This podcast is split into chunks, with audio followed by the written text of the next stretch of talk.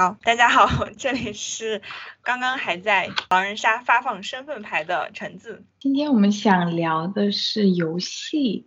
因为最近琪琪就开始打游戏了，然后因为我是最近两年就开始打游戏了，所以就我们就想到这个话题，想要去分享一下。因为我是因为前两个月脚扭了，然后在家里真的觉得百无聊赖，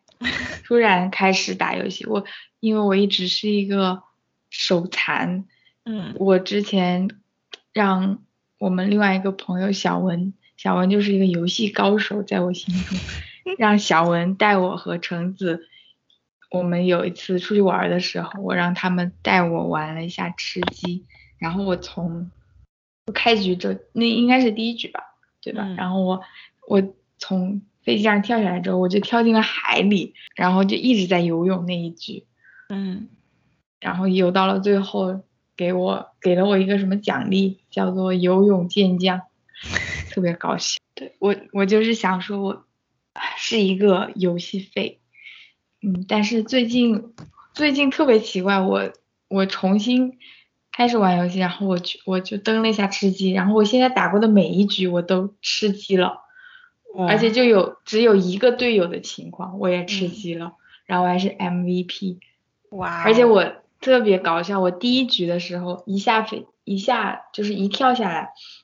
没有捡到枪，然后旁边一个人就离我很近一个人就拿了一个枪就对我一一阵一阵狂打，然后我就觉得，然后我就觉得反正也没有什么希望，就冲到他面前用拳头把他殴死了。我都怀疑我是一个挂，我不知道怎么回事，他用枪打不死我，我用拳头把他打死，好奇怪呀、就突然像开了挂一样。嗯，嗯，所以你就是最近，但是你好像腿伤也有一段时间了，你好像最近，我感觉你好像是上上个星期突然开始沉迷游戏。嗯，好像是吧？我好像之前就一直在看剧啊、看电影、嗯看小说，就没有没有也没有想到玩游戏。然后最近啊，可能是因为我看了一个电竞小说，什么小说我就？觉得，呃，叫《我行让我来》，一个哦，我也看过，我觉得还挺好看的。对啊，那个很好，那本很好看，我觉得嗯那本蛮好看的。然后看完之后，我觉得好像打游戏比哦，怪不得你想，有意思一点。哦，怪不得你想玩那个英雄联盟，是因为这个小说是英雄联盟的，是吧？哦，原来是这样。没有，我玩了一下，就是我玩了一下王者荣耀，嗯，呃，吃鸡我之前跟你们玩过嘛，嗯然后我也是一个老玩家了 没有，然后呃，然后玩了一下英雄联盟，是因为我觉得我是比较习惯电脑的操作，嗯。其实游戏，然后王者联盟我连技能我都不太会放，就是我手特别笨，就是 手操作不起来。我觉得。电脑我觉得熟一点，然后，嗯、然后我觉得英雄联盟的那个那个画面好看一点，嗯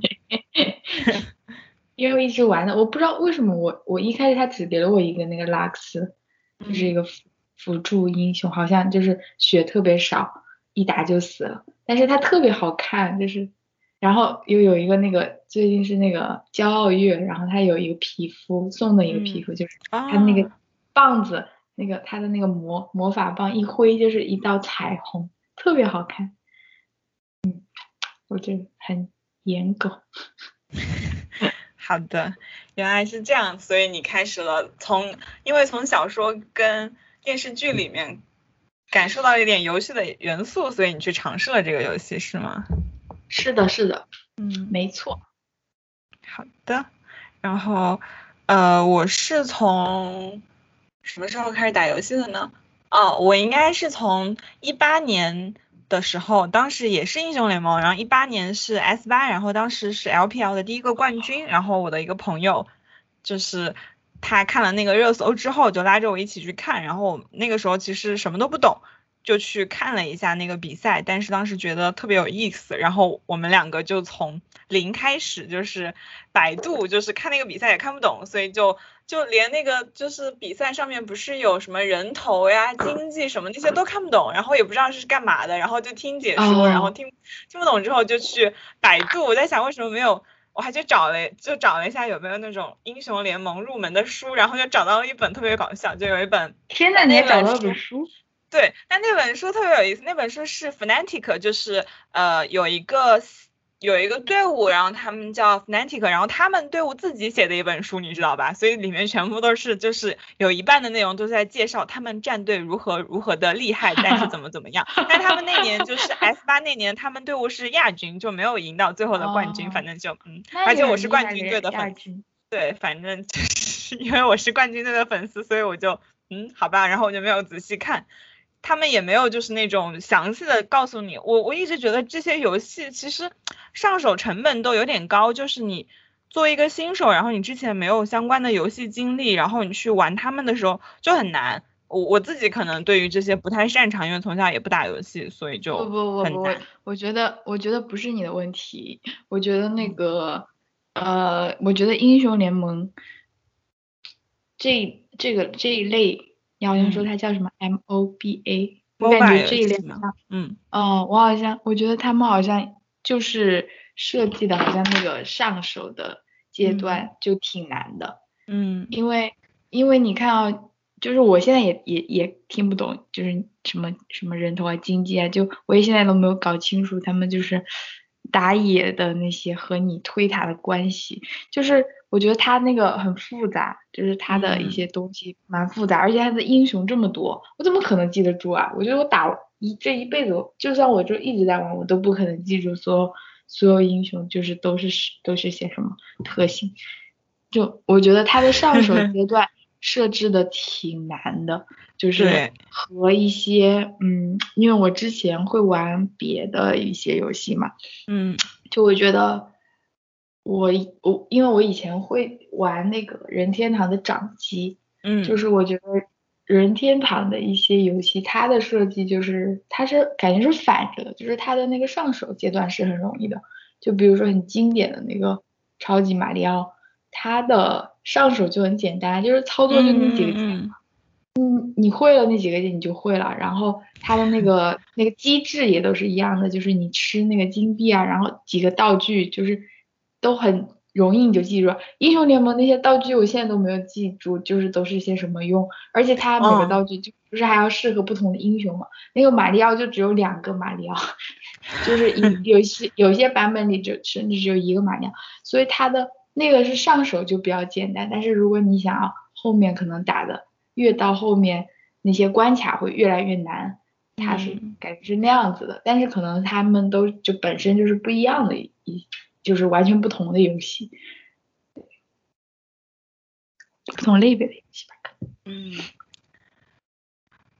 我觉得好像是，尤其这个游戏，他现在在玩的人好像还是之前的那批人。就如果说你没有一个朋友带你入门的话，其实很难。而且我的朋友们也带我入门了。我有一个，就是我那年寒假没有事情做，然后因为之前是看比赛，总想着还是要自己去。下一个游戏，不然的话特别的云玩家，然后就觉得就下了那个游戏，然后我的一个朋友就带着我打了两把，就是从人机开始，他就教我就是这个游戏你要怎么玩，然后你要，因为他那个游戏里面还有视野，然后装备，然后还有补兵什么什么，就特别复杂，然后他就教了我两句，但是我真的反应特别慢，到后面他我感觉他可能就觉得我玩的太菜了，然后就不想，就感觉他有点。不是很想教我了，我想说算了，你就去吧。然后我就自己打了，就是在那边打人机。到后面就还是会看比赛，就不怎么玩这个游戏了，因为太难了。就是后来也跟另一批朋友打过匹配，但对我来说都太难了。我觉得这个就是不属于我的领域。可能我高中毕业那个时候，就是一三年那个时候，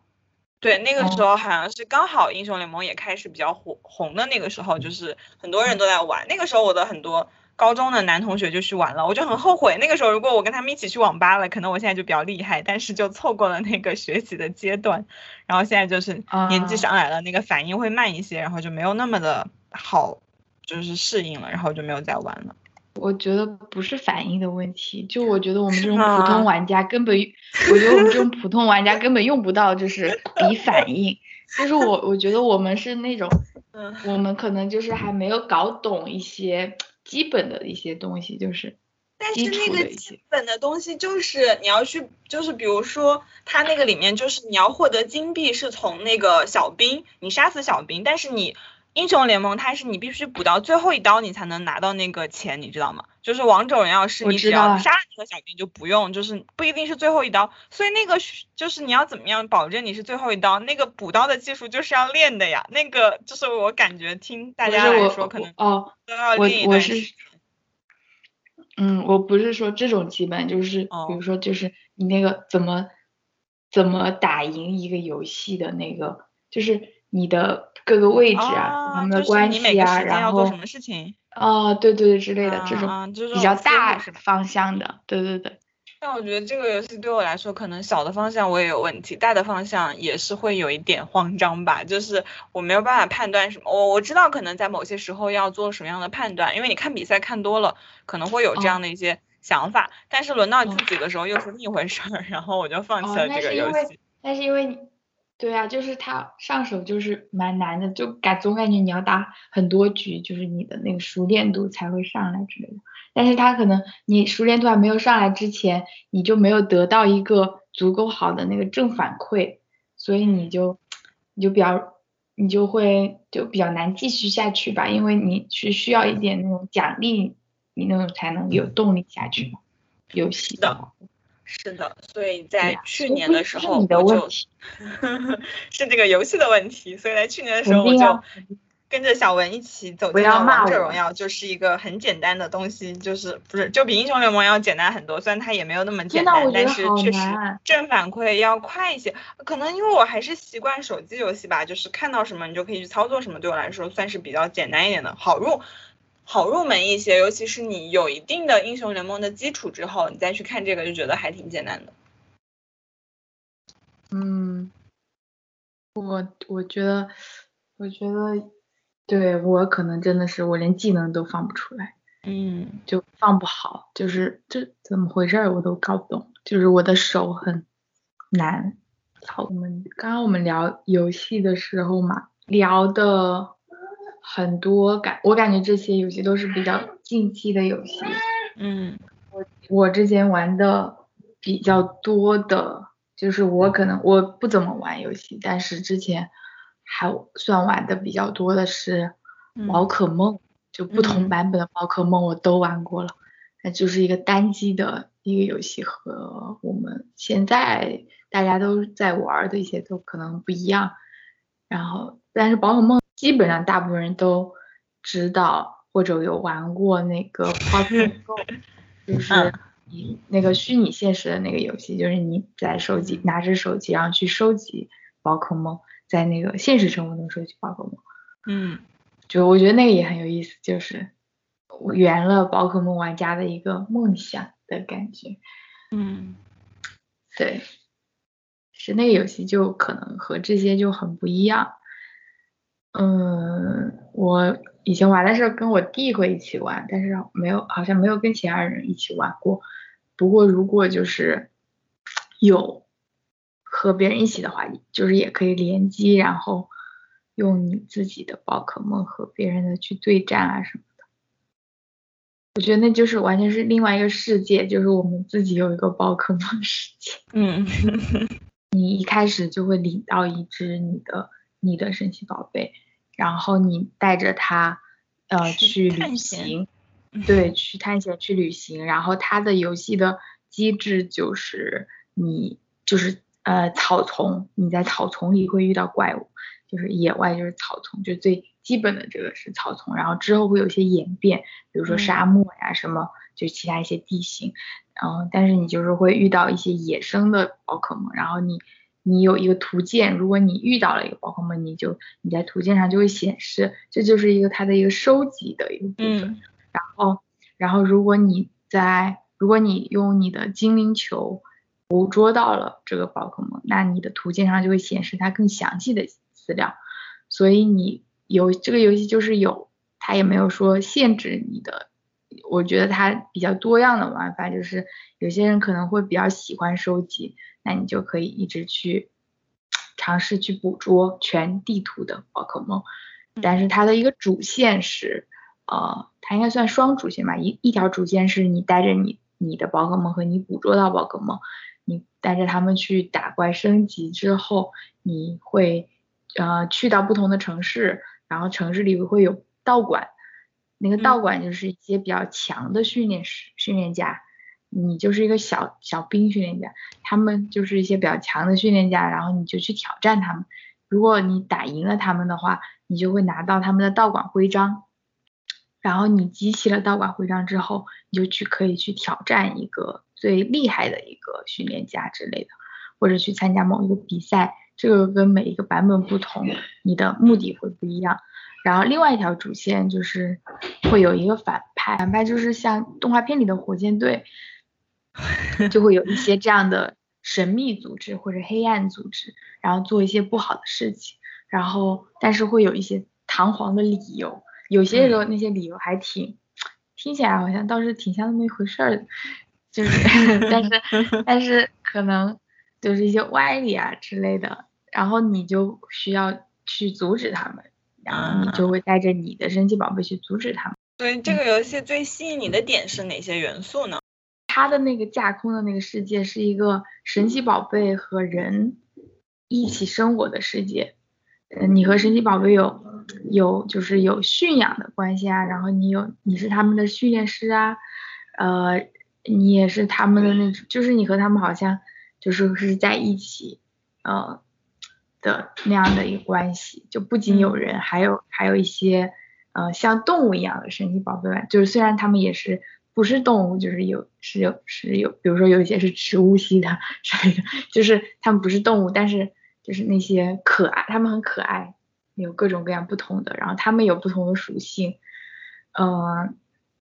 然后他们有不同的相生相克的关系，然后他们还会进化。也会长大，然后你也可以给他们一些，嗯，就是道具啊，然后你也可以，就是后期的一些版本里，你还可以就是，呃，装扮他们呀，然后去参加一些表演比赛啊，就是因为后期不仅有训练师，还会有那个饲养师，就是你你那个主角也可以有一些不同的职业，然后，呃，甚至有一个环节我印象中比较深刻，有一个环节是你从一个 NPC 那里领到了一个。呃，宝可梦的蛋，然后那个蛋你就要一直带着它，然后呃走，就是设定是你走了多少步之后，那个蛋就会孵化，然后就会孵化出一只宝可梦。就是我我觉得我很喜欢的是那样一个那样一个不一样的一个世界吧。嗯，我蛮喜欢就是这样的一个概念。呃，比如说我也很喜欢一个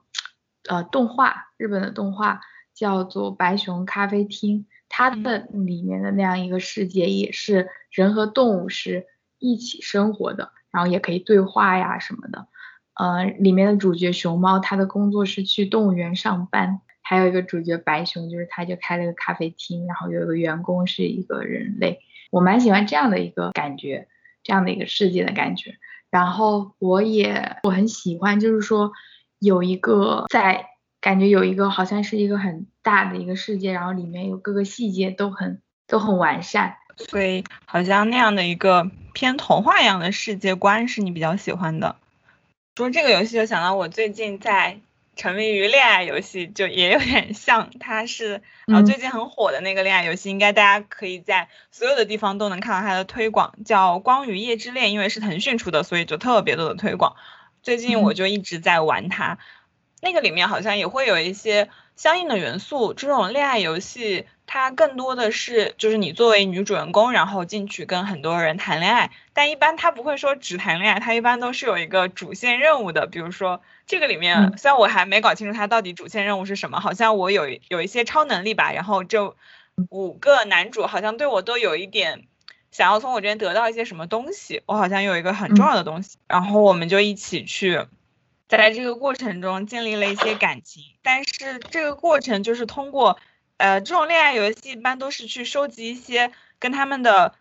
你们一起就是他自己或者是你们的一些卡牌吧，就有点像你说的那个宝可梦的那个蛋，然后你可以去养那个卡，然后你们一起就是在那个地图上，因为它是有剧情，也相当于是那种一个地图吧，然后就开不同的剧情，然后按它的那个主线，然后它会有一些。附带的一些，比如说你可以去跟哪个人去约会，跟他打电话，跟他视频，跟他发短信，这些就是附带的一些东西，就还挺开心的。虽然我并不是喜欢他那个世界观，但确实他对于嗯单身女性，他有一定的就是满足你情感需求的部分，他会提供给你一个很完美的人设，就是你可以有不同的需要，就是它里面有五个不同的角色嘛，然后有一个是。嗯，比较什么那种表面上会对你比较坏，但是他内心就是那种比较傲娇型的。然后还有一个是那种什么沉稳的总裁，然后还有一个是呃比较帅气的赛车手，然后还有两个就是我比较喜欢的，一个是一个很搞笑的一个医生，但是他特别的搞笑，还有一个就是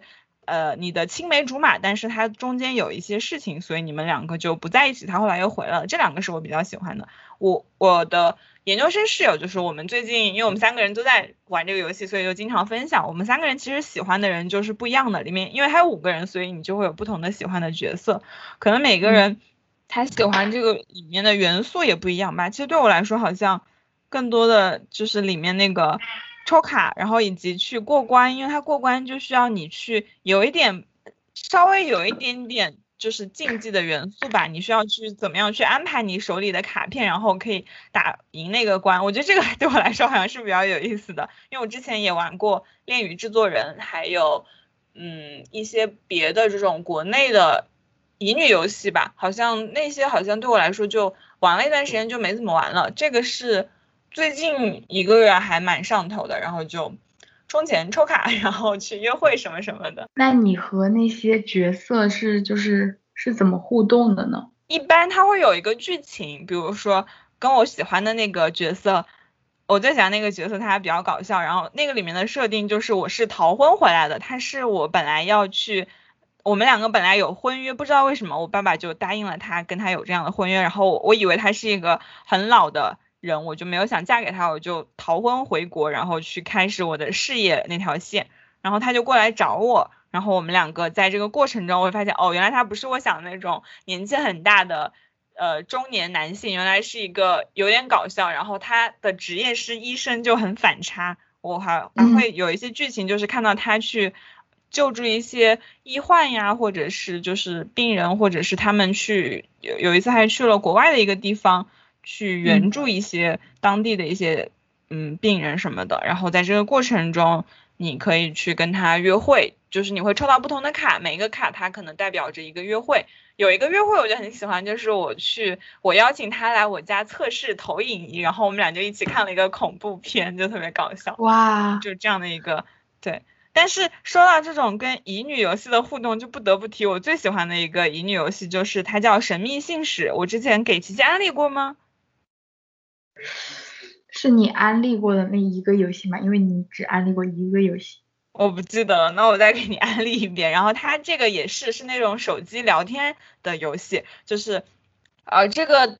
国国服已经关了，国服是台湾那边办的。然后他们如果现在大家想玩的话，就只能下国际服。不过那个英语也挺简单，大概四级就可以了。他们是这样的一个游戏，里面也是有。呃，一二三四，好像有五六个人。然后你进去之后，就是你是捡到了一个手机，然后它是一个以聊天室的形式去进行的一个活动。然后他们就是，嗯，你可以进去之后，你就跟他们聊天。然后你的主线任务是你就是要替代，他们是有一个慈善组织，然后里面那个原来的女主人她过世了，然后你相当于要去接替她，去帮他们一起。办这个慈善的一个 party，对，嗯，在这个过程中呢，你就跟他们聊天嘛，聊着聊着天，你就会跟其中的一些人产生一些感情，然后他会根据你的好感度，它是一个十一天的游戏，在第十一天的时候你们会办一个 party，但是前四天就是你跟大家群聊，在这群聊的过程中，你跟谁的好感度最高，第五天的时候你就会走他的线，就跟他开始谈恋爱，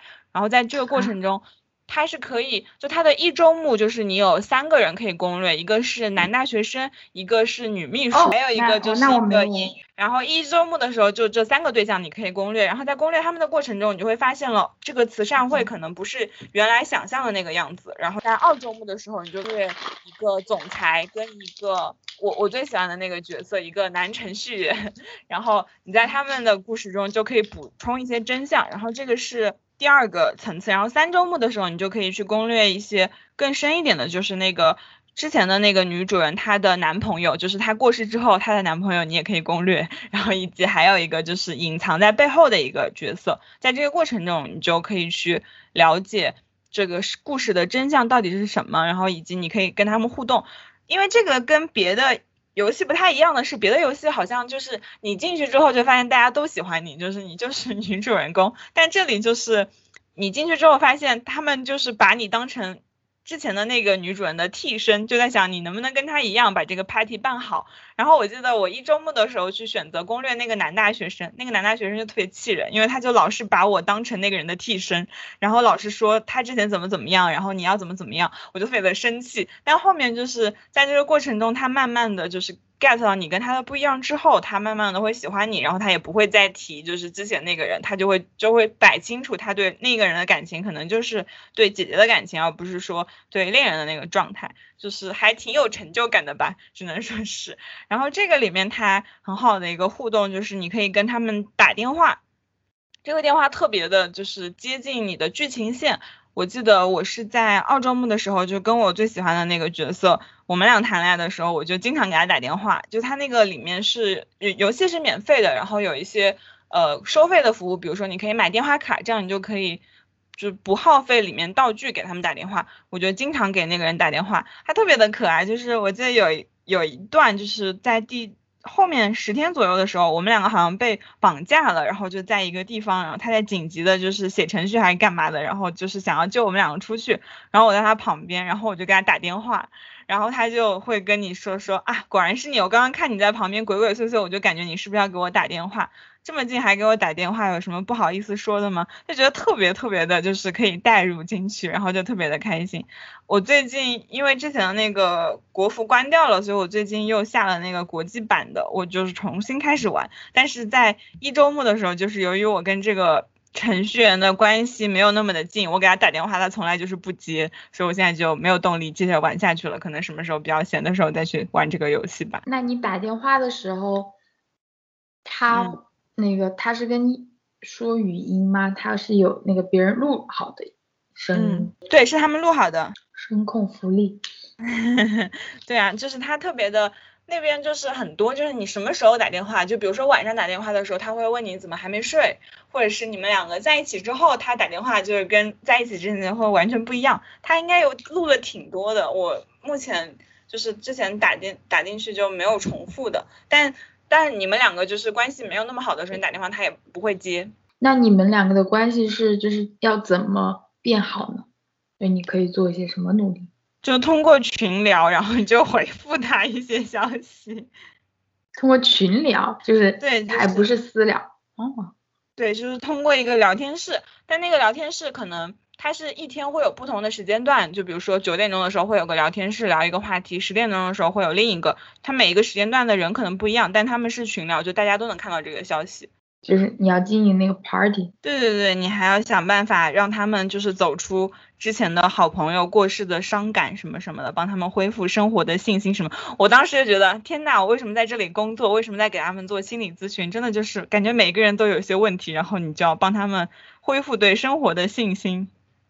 啊，哎，但是你给他们的他一些回复，就是他是给你一些选择，然后让你选的。对他一般会，但是这个游戏跟别的可能别的游戏你选对了或者选错了，它没有太大的区别。但对于这个游戏来说，那个选项还蛮重要的。比如说那个男大学生那个周末的话，在前面的时候，当他很试图把你跟那个他从试图从你身上找跟那个之前的女生像的地方的时候。然后这个时候你就鼓励他，就是你你让他感觉好一点。但是在后期，就是你们两个快在一起的时候，这个时候如果说你继续的去让他沉溺于之前的那个状态，就他会把你。当成那个女性的替身。这个时候如果说你要顺着他说的话，那你们的关系就会就会进入到一个 bad ending 里面，就是他会有不同的 B E 的线。但如果说你去鼓励他，然后同时帮他分清现实，然后什么什么的，你们才会进入一个 happy ending 的线，就是还蛮区别还蛮大的。你现在玩的游戏它是那种，嗯，可以一直不停的玩下去的吗？还是？它通关了，就是会有一个结局就没了，好像我们之前玩的那个晨光的游戏就是通关了就没有了。对我，我之前玩的那个，我刚给你介绍那个神秘信使，它是通关了之后就没有，但是你可以不断的再重新玩一遍，因为它是十一天一个周期嘛，而且它你相当于你把每个人的线走完，其实你就要玩七遍，也就是 七十七天，还挺长的。然后它有时候，比如说圣诞节或者是愚人节的时候，它会有一个特殊的，就会出一个相当于扩展的一个，嗯，扩展包，然后有一个两三天的这样的一个小的游戏。但是这种就相当于完了之后就会结束嘛。然后我现在在玩的那个，它就不是，它就没有结束，就是你每天都要上去做一些日常任务，然后它会随着，比如说。再过一段时间，我喜欢的那个角色他就要过生日了，可能会有他的生日活动，然后可能再过两三个月，他们那个主线剧情就会有一些扩展，然后我们可能就可以接着再玩。我们刚刚聊的一些好像就会难以避免的会提到一一起玩的朋友，然后有很多嗯像主机的游戏吧，就比如说小时候经常玩的一些忍者神龟啊这种，就是那种。那个那个碟袋子放进去，游戏的袋子放进电视里，然后就可以玩的那些游戏，就很适合把朋友叫到家里一起玩。就小时候经常和同学是这么玩的。然后我记得大学读硕士的时候，当时有一个本科的朋友来我们学校，呃，来北京实习，然后我们当时出去玩，就我们看了两部电影，然后后来我们去了一个奶茶店，就在那儿玩。忍者神龟，就是还挺好玩的，我觉得。你这样说，我就是从小就没有打游戏的历史，就是好像我感觉我小时候不知道在干嘛，然后可能每天睡得比较早，一直到读高中才跟着我室友开始看小说，然后读大学那个时候好像我们寝室也会打游戏，我记得我当时还跟他们一起玩那个分手厨房，然后就我的反应特别慢，然后就是我反应到。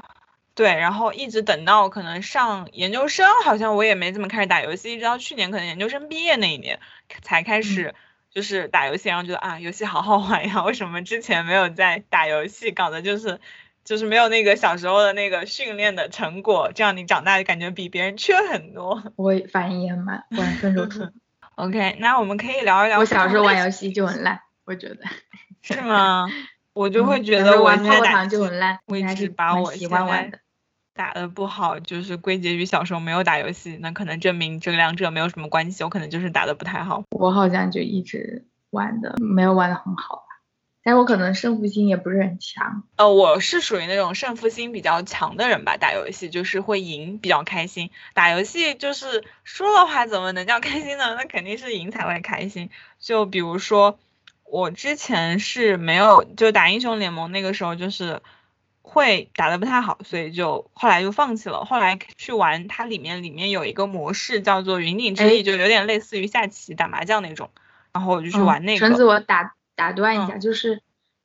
我觉得我也玩的不好，但是我队友好像都就是你英雄联盟不是你玩的不好也没关系吗？你的队友玩的还可以，就你们也会赢啊。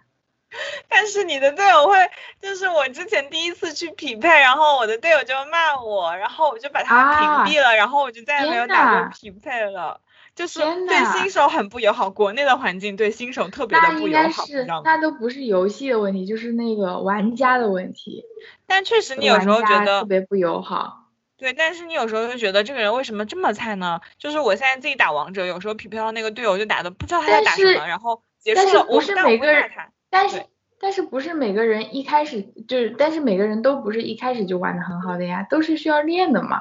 对，你一开始新手就玩的不好，肯定玩的不好呀。所以说这个游戏它对新人它不是很友好，就基本上大家都是那种老玩家在玩。但是你也不要出来骂人啊，就是那就是骂人。可能他就是他自己的问题吧。然后我去，但是我打王者是他的问题啊，那还是你的问题吗？不是，但我后来就没有玩了。然后我去打王者的时候，有时候你的队友玩的很差，我也觉得不是很好哎。我就是会我但我不会去说他们，我一般就是打完了之后就把他们举报了。就是如果举报成功，证明他真的很离谱。就是你可以选择。举报是因为可以举报他们挂机，是不是？挂机或者是就是故意不参不参加团战，什么送死之类的。就是他怎么能打得这么菜呢？我就会去举报，然后系统会判定。系统就是如果说他觉得他确实有问题，那就其实也没什么影响，就是就是举报可能就是扣一下信誉积分，这样他就不能打巅峰赛了。但是，一般我们那个段位的人也不能打巅峰赛，所以就没有什么影响。但是我是真的觉得有些人很离谱。那我可能会经常被举报的。我经常 我打王者荣耀经常去送死，因为因为我打的很菜，但是我又冲在最前面。对啊，所以你还是会有点生气啊，因为是团队游戏嘛。当你的队友就是没有那么的强的时候，你会觉得你不强你就在那边好好待着就行了，你干嘛要去让对方就是送死？这样你们都太严格了。还行吧。哦，是不是因为你们在打排位之类的？嗯，对。如果打匹配就还好，就随便之类的。嗯，是的，有道理。之前看那个豆瓣小组那个女性玩家联合会嘛，然后他们好像就有说，就是嗯，有一些可能男生会更严重一点，然后就是那个不友好的环境，就是如果他们涉及到和一些女生打，他们可能会有一些就是嗯刻板印象之类的，所以他们更更不友好。嗯，对，但这个其实一般你不开麦嘛，然后也不要就是这样子。我感觉确实可能有些人会说吧，但我现在一般就是打游戏不会让我生气。我一般他们如果有人发现你的队友有要骂人的倾向，就立刻把他们屏蔽了，就还好。OK，那我们说完了就是我们两个的一些游戏的经历呢，可能可以聊一聊不同类型的游戏，因为好像其实对我们来说也是最近相当于你玩的是那种比较偏竞技类的游戏嘛。像我刚才说的很多那种恋爱类的游戏，然后以及我自己比较喜欢玩的，可能偏社交，比如说去跟别人打狼人杀、剧本杀，还有打牌、打麻将 这些，都比较偏社交类型的。嗯，我觉得你可以聊聊你的狼人杀，因为你是一个狼人杀高手。我不是一个高手，我只是一个爱好者。然后，哦，但是在和我比起来，就是一个高手。上次玩狼人杀特别好，我印象很深刻是你会拿那个本子去记笔记。哦，但我后面就是被他们说了，我记得之前有一个玩的很厉害的人，他又跟我说你不要记笔记，然后你要为什么？就是自己脑子去记，就是这样的话你才能够记到一些比较重点的信息。其实你就是你记笔记的话，就很多你就都记下来了，但其实你都没有过滤。其实你要慢慢的去锻炼自己提取信息的能力。我就只有大学那个时候记，对不对？我后面就没有再记笔记了，我就是靠自己的脑袋。我觉得就是不重要的信息，就是我记不下来的就没有用。嗯，我觉得，我觉得不一定对吧？因为我觉得你脑子过滤的那个信息，就是如果你是在那前几秒，就是你很快的时间，你去选择记下来的东西，它可能是，它可能不一定是。真正什么重要？只是说，我觉得你没有去做那个，你那个时候用的不是那个理性的那那个部分去思考，应该是的，是感性的那个部分。所以你只是因为你的感受的那个部分，然后去选择的记忆。然后笔记，我不知道，我不太清楚笔记的。其实笔记的话，可以记一些基本的嘛，因为狼人杀它是一个，它平白天会有投票嘛。其实那个你是可以记下来的，就那个票型，它也反映出了你的一些立场。然后你刚刚说的那些感性的信息，其实一般是我比较常用的吧，就是你可以从他的发言中判断出来，他可能说了一堆，但其实你仔细听，他可能就是想要表达他觉得哪个人是好人，哪个人是坏人。这个其实就是很明显，他是有一个情感的偏好的，就是你可以通过就记这个信就行了，就不管他说那么多有的没的，你只要抓住那个重点。可能这种提取信息也是一种能力吧。因为我一直觉得狼人杀它其实不仅仅是一个啊，我我我一直把它定义为是一个信息的游戏，就是如何你如何从你的身份中获得一些信息。比如说你要是一个嗯神的角色，那你自然是可以从活动中获得一些信息的。但如果是你是平民的话，那你要怎么从别人的发言里面获得信息？就是获得信息以及去传播信息，就是你要怎么样去说服别人相信你的东西，这个其实就还蛮重要的。就是有些人。他可能玩的很好，他可以很清楚的知道场上的逻辑，但他很不擅长去说服别人，就是他可能会跟他跟别人讲，这个时候你就一定要去考虑到，就每个人他是什么样的一个他什么样的态度，就怎么样跟他说，他会更好的去接受你的这个信息，是这样的一个游戏，对我来说。嗯，我的心得体会。这解说，这个解说特别好，然后我之前也会去。对，然后我之前还是会就特别认真的，就是去看很多的视频，然后看视频，然后就总结他们的一些逻辑什么的，但最后还是就学不太来。就现在就是现在也最近一两年，最近一年好像没怎么玩了，从去年毕业之后。嗯，但我记得你之前就是从本科，你本科的时候也很爱玩，但是你从本科到了一个新环境的时候，你又在那边就是迅速在那边找到了一群可以一起玩的朋友，对不对？对，我记得我其实我是从高中开始玩的，我之前跟你说过，就是我高中喜欢的那个男生，有一次看到他玩狼人杀，然后觉得他玩的特别特别的好，然后就觉得好帅呀，然后就开始我也开始玩，然后一直到呃上大学的时候，可能跟班级同学开始也沉迷了一段时间，也玩的很开心。大学毕业的时候，大学毕业那一两个月，然后也是特别有意思。我是去参加了一个团体辅导，然后我们那个团体辅导可能是讲那个交往的，就是人际关系的。然后里面在自我介绍的时候，我就说我喜欢玩狼人杀，然后有一个学弟也说他喜欢玩狼人杀。那个时候我其实已经有一个学期没有玩了，然后他他们那边有一些局，然后我就很开心的去加入了他们，就最后一两个月就一直在玩狼人杀，我还我还拉你们一起去，你记不记得？虽然后面就是大家好像都不用没有那么的喜欢玩狼人杀，最后就只有我一直在玩。嗯，所以说我感觉游戏的游戏就就是我蛮羡慕你当时在一个新的环境里，就是通过狼人杀就找到一群朋友，然后可以一起一起玩之类的。因为我感觉我在新环境一下子还是挺难交到朋友的，然后我就觉得游戏它的这个部分也很好，就是能够让你通过一样的兴趣。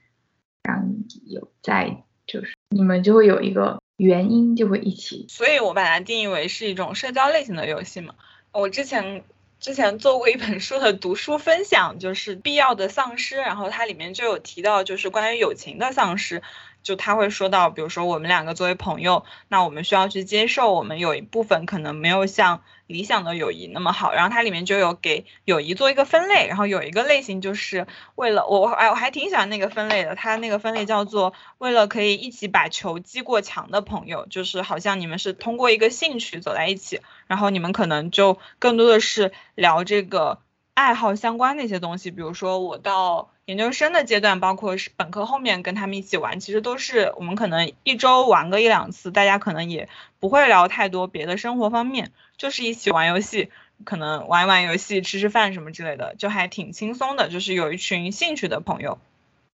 不同类型的游戏，其实我们好像前面也讲了挺多，就是关于竞技类的游戏，好像，所以你不会在竞技，那你打竞技游戏的那个。点在什么地方呢？就是你从这个游戏里哪里可以获得开心？我我可能我都还没有开始玩，就是和别的人打，就是我只在玩人机，嗯，可能人机没有什么成就感，我也不知道，反正我我好像我一直在赢嘛，我也没怎么输过。等你输的时候，你就会发现赢有多么的美好了。嗯，应该是的，应该是的。我想到我之前就是喜欢那个队伍里面有一个选手，别人就问他说：“你打游戏不会累吗？”然后他就说：“为什么呢？一直赢有什么好累的呢？” 觉得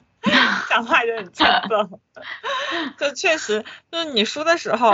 虽然我现在打王者，可能一开始的时候是为了去啊，一开始也是为了人际，可能当时想要跟。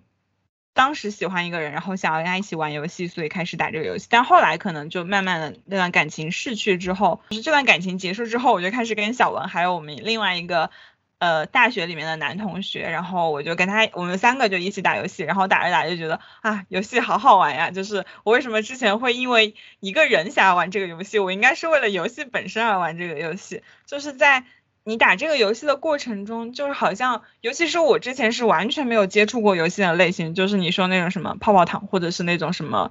大家小时候都会玩的 QQ 上面的那些游戏，对我都没有玩过，所以我其实就是完全没有接触过这些东西。然后这个时候你突然去接触一个你陌生的领域，然后你在里面不断的进步，你就会觉得很有成就感，就好像你可以去克服一个东西吧，就是好像你没有经历过的东西，你去尝试了，然后你看到自己一点点的变强，尤其是这种竞技类的游戏，它的那个。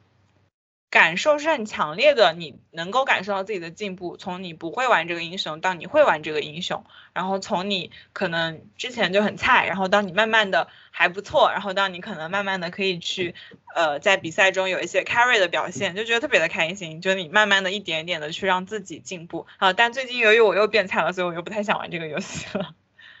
但整体来说，我感觉这些游戏会让你觉得。你可能以前不会的一些东西，也没有你想象的那么可怕。虽然我不知道为什么会把游戏放在这个分类里，但确实会给我这样的感受，可以给你一个尝试新的东西的机会，也可以让你去感受到你去重新掌握一个东西，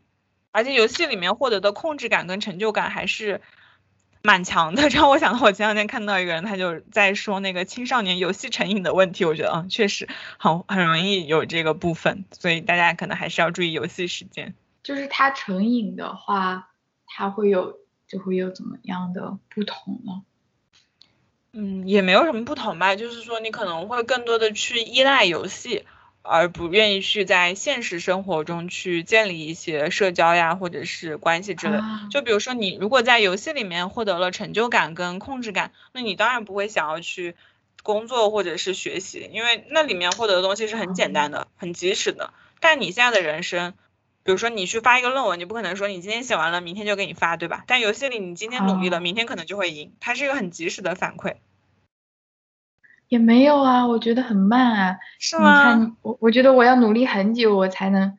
我才能跟你们打一起打排位吧。比如说王者荣耀，我可能要努力一辈子。我我觉得我应该努力不到了。但是你今天比明天肯定还是有进步的呀。这个没有没有，我每天都我每天都是那样那个鬼样子。我觉得我就是打了一个学期，就是我一开始跟小文他们一起，那个时候就很菜，但后面。就是感觉还行吧，就现在可以跟上大家。就虽然我跟小王还有另一个男生，我们三个可能那个男生的技术比我们好一些，所以他一般是开小号跟我们一起玩，然后他的大号就自己去玩。但是还是觉得挺开心吧，就大家水准还行的情况下，就一起可以更多的好像是每周这样去聊聊天的一个形式吧，不仅仅是游戏这个事情本身。那个男生是小杜吗？是的，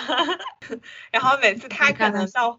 每个赛季是三个月嘛，然后他可能后面就不知道为什么，我们已经两个赛季了，发现他每个赛季末都会比较忙碌起来，然后这个时候我跟小文就只能四处找一些朋友跟我们一起玩，就很孤单。我不知道我什么时候才能跟你们一起玩，真情我们可以先从。你可以就直接打排位啊！我觉得我当时就直接打排位的，就是当你去，因为一开始的排位他排到的都是机器人，然后你自己差不多打到从什么青铜打到铂金什么就可以跟我们一起排了，因为我们俩现在也在钻石，所以我们就可以一起排。所以你基本上打到自己打到这个段位哦，而且一开始上也会青铜吗？对啊，青铜，然后你打到铂金，差不多我们就可以一起玩了。我我记得我当时啊，我讲到这个我就想起来了，我之前去打游戏的时候就不太知道要怎么玩嘛，然后那个时候。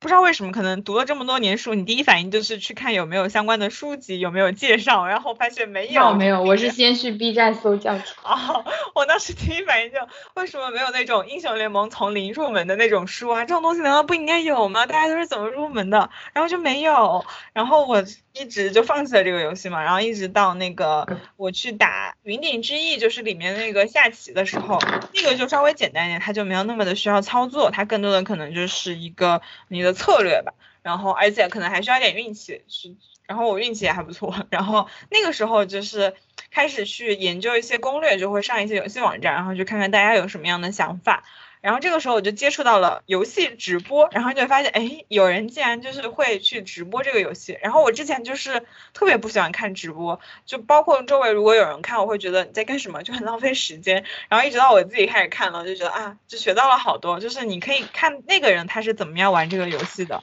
然后他的那些思路跟想法，觉得很有用。然后我觉得。直播好像就像是新时代的那种游戏的网络课堂，就感感谢互联网，感谢科技的发展，就足不出户你就可以学到这个先进的技术。然后包括后来我打王者也是，就会看直播，直播的时候你就可以看到对方的一些想法跟思路，就还是学到了蛮多的。发现你做什么事情都很认真，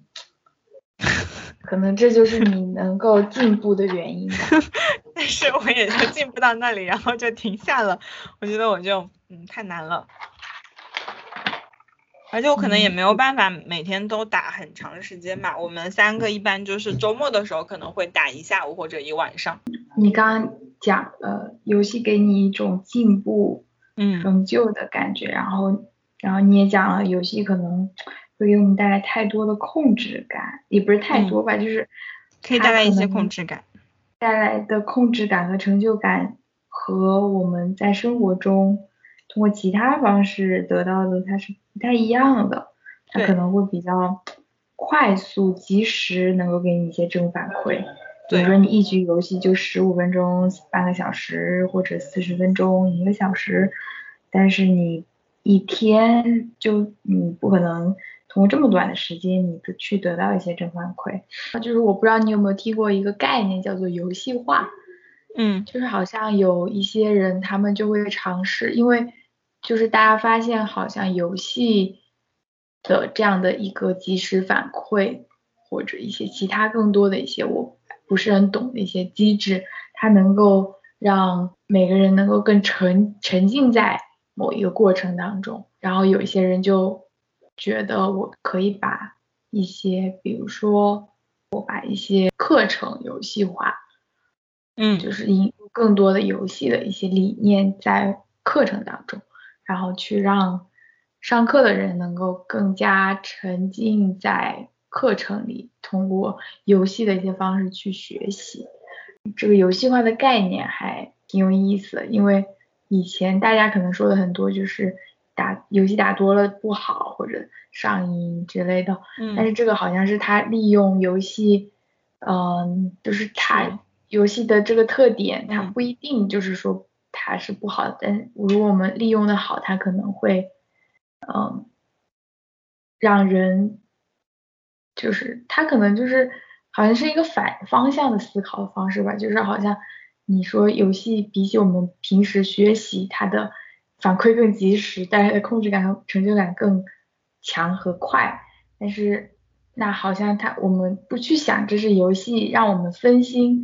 呃不学习的呃一个一个缺点，而是把它而是去改造学习，让它和游戏靠得更近。让它成为一个我们也能够去更快和更强的获得成就感和控制感的一个方一个一个过程。嗯，就利用游戏的原理，然后去把这个游戏的这样一个激励的方式去运用到自己的生活中。